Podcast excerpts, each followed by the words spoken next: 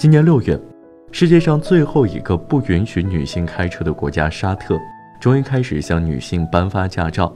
事实上，在汽车被发明出来的很长一段时间，开车啊都是男性的一种特权。天天说女生开车不行，方向感不好，结果吓得女孩真开不好了。十月二十八号十时许，重庆万州的邝女士驾车经过万州长江二桥，与一辆载有十多人的公交车相撞。公交车坠入长江，酿成重大交通事故。事发后不久，多个权威媒体第一时间报道称，当地交巡警支队透露，事故原因系小轿车逆行与大巴车发生碰撞，女司机邝某已被警方控制。云云，邝女士随即成了风暴的中心，舆论的靶子。一些网友还发现，邝女士在驾驶时穿着高跟鞋，更让他们义愤填膺。大骂女司机害人不浅，叹息交通肇事罪最高只能判他七年。当天傍晚，经过初步调查后，当地警方通报案情：公交车在行驶中突然越过中心实线，撞击对向正常行驶的小轿车后冲上路沿，撞断护栏，坠入江中。舆论又反转了，不少此前痛骂邝女士的网友转过头骂造谣的人。特别是媒体最初的报道，但扪心自问，多少人对自己习而不察的性别歧视进行了反省？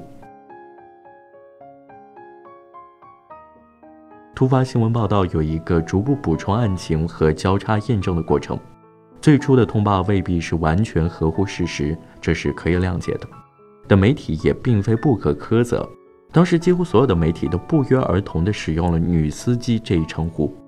正是这三个字迎合了乌合之众的偏见。随后曝光的后方车辆行车记录仪视频，证明了女司机无责。瞧，又是女司机干的，不用往前数多少年，最近几个月关于女司机的报道就有一大堆。谁敢保证男司机就没这么开过车？再往前数，还有诸如此类的新闻报道：女司机无证驾驶被查，对民警说：“我有驾照，花一点八万买的。”女司机开车敷面膜被查，坚称不会脱落，不会造成危险。女司机穿高跟鞋开车，高速路上惊险五连撞。只要交通事故新闻中挂上了“女司机”三个字，阅读量就不会低。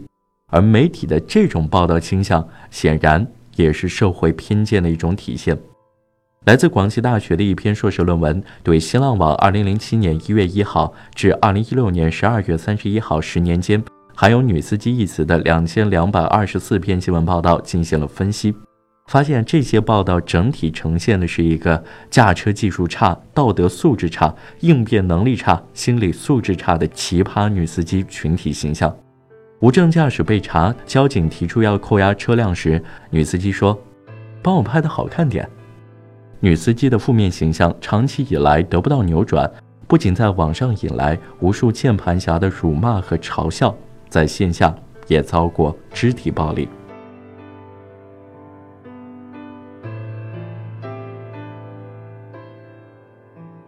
男司机为什么幸免于骂？在新闻报道中，“男司机”这个称呼是很少见的。用谷歌分别搜“男司机”和“女司机”。前者能找到一点二亿条结果，而后者的搜索结果多达二点二五亿条。如果“司机”俩字前面没有加性别前缀，媒体和读者似乎都心照不宣地知道，这自然是一名男司机。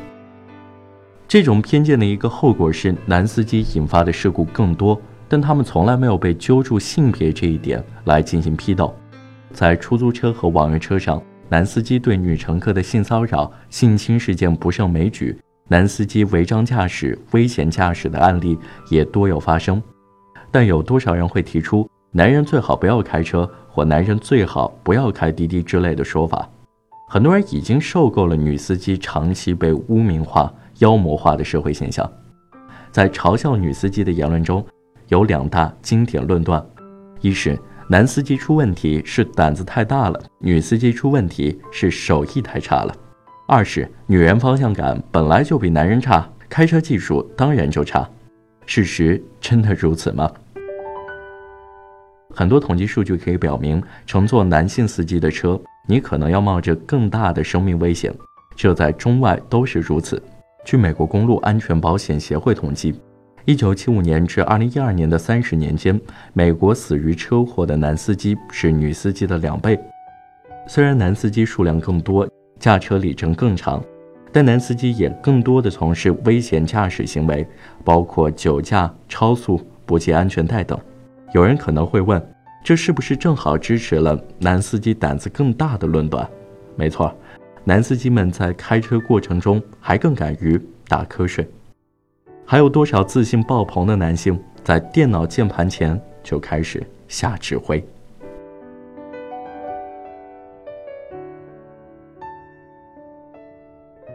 好了，这就是今天的节目。以上内容来自公众号《新周刊》原创，张佳明。如果你喜欢我们的节目的话，欢迎留言，也欢迎把我们的节目转发到朋友圈。